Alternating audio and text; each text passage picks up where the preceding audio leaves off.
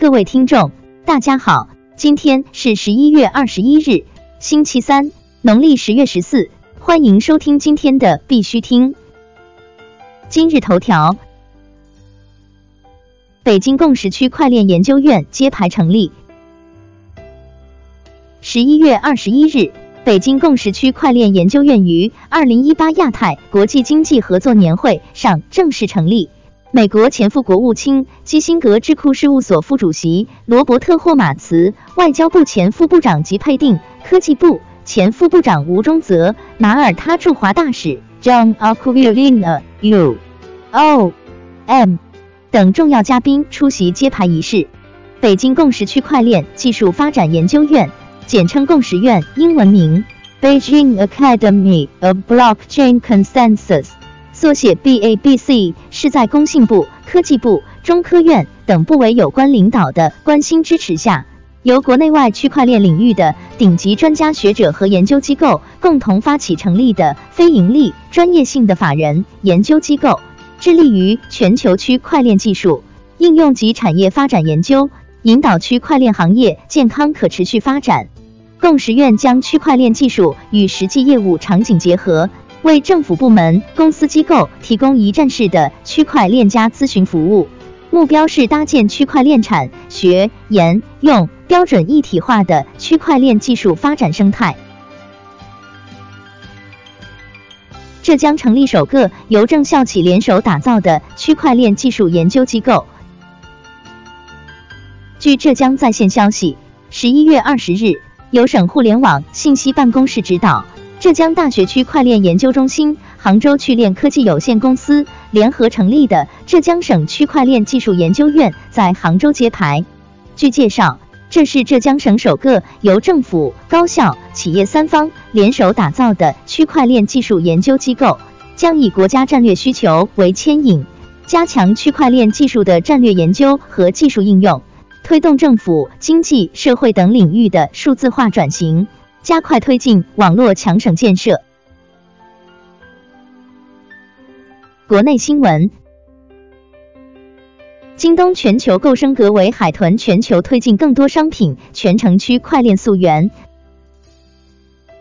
据证券日报消息，近日，京东正式将旗下全球购品牌全面升级为海豚全球。海豚全球全面升级商品品质管控举措。包括推进更多商品的全程区块链溯源和千里眼溯源。溯源链与贵州茅台镇华康酒业达成战略合作。十一月二十日，溯源链与华康酒业在贵州茅台镇签订战略合作协议，双方达成战略合作。溯源链将为华康酒业旗下的白酒产品提供全流程的区块链防伪溯源服务。这是溯源链在白酒领域的首次应用，上链服务也为白酒商品数字化、资产化提供了基础的数据支撑。同时，此次上链的两款酒杜征、前移将登陆溯源链 DApp 新城，参与积分兑换和夺宝游戏，标志着 B 端产品与 C 端商城完全打通，区块链溯源商城也迈出了重要的一步。未来。溯源链的上链商品将陆续登陆新城大市场进行在线销售。徐州市建立淮海经济区警务数据区块链共享协作系统。据江苏法制报消息，为拓展大数据背景下的警务运行新模式，十月份，徐州市公安局牵头运用区块链技术。开创性建立淮海经济区警务数据区块链共享协作系统，实现跨省相邻的城市间警务数据实时加密共享。如今，该链块上的每天增量数据超过二十万条。徐州市公安局常务副局长张峰成说，以往跨省警务联动布控要层层审批近一个小时，嫌疑人早逃跑了。现在通过区块链技术实现布控申请直接驱动布控。大大节省时间，利于实战。平安银行运用区块链等技术打造智能化精品公司银行。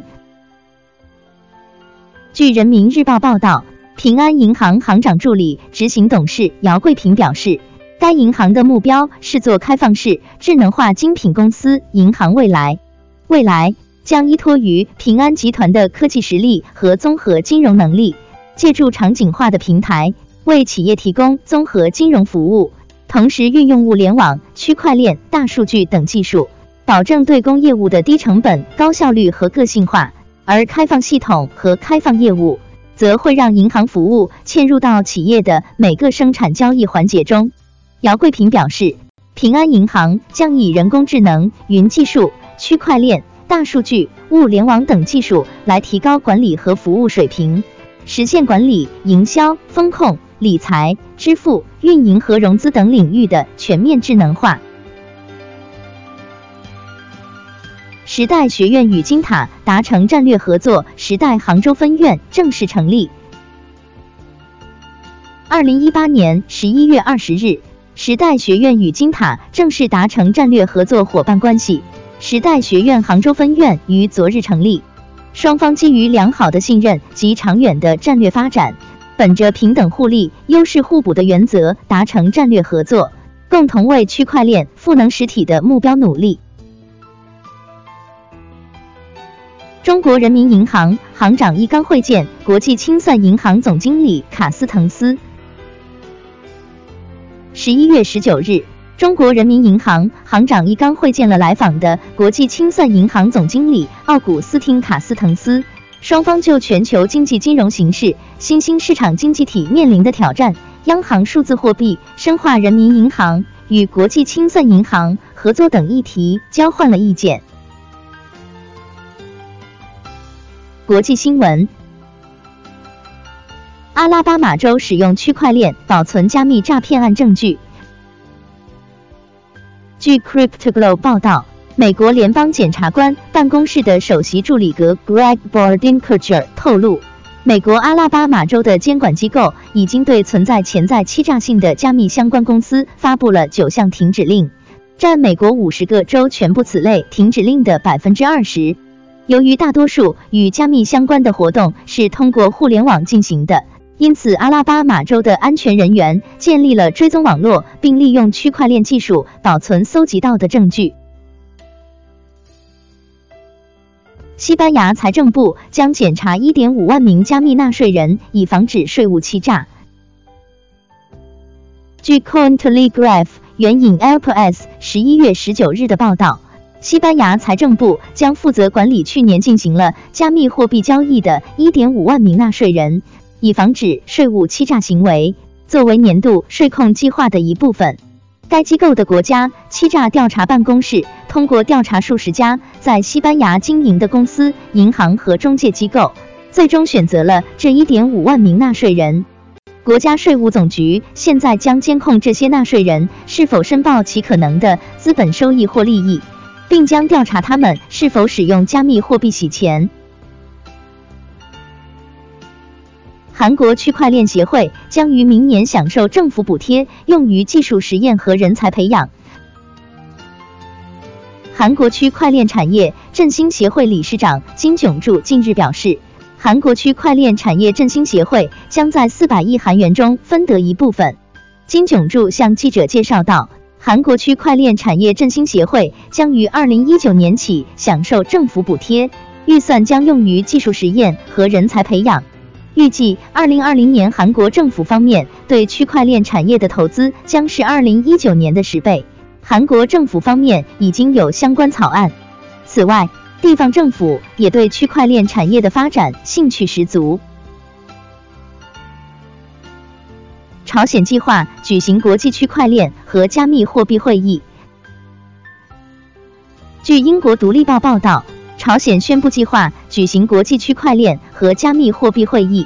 平壤区块链和加密货币会议将于二零一九年四月举行，与会者将参加为期七天的全国巡回会议，参会价格为三千三百欧元，两千九百英镑。会议代表将获得住宿全包，还包括滑冰、保龄球、射击和购物等活动。今天的必须听新闻播报就到这里，更多信息敬请关注我们的微信公众号“必须听”。感谢各位听众的支持，祝大家度过美好的一天，明天见。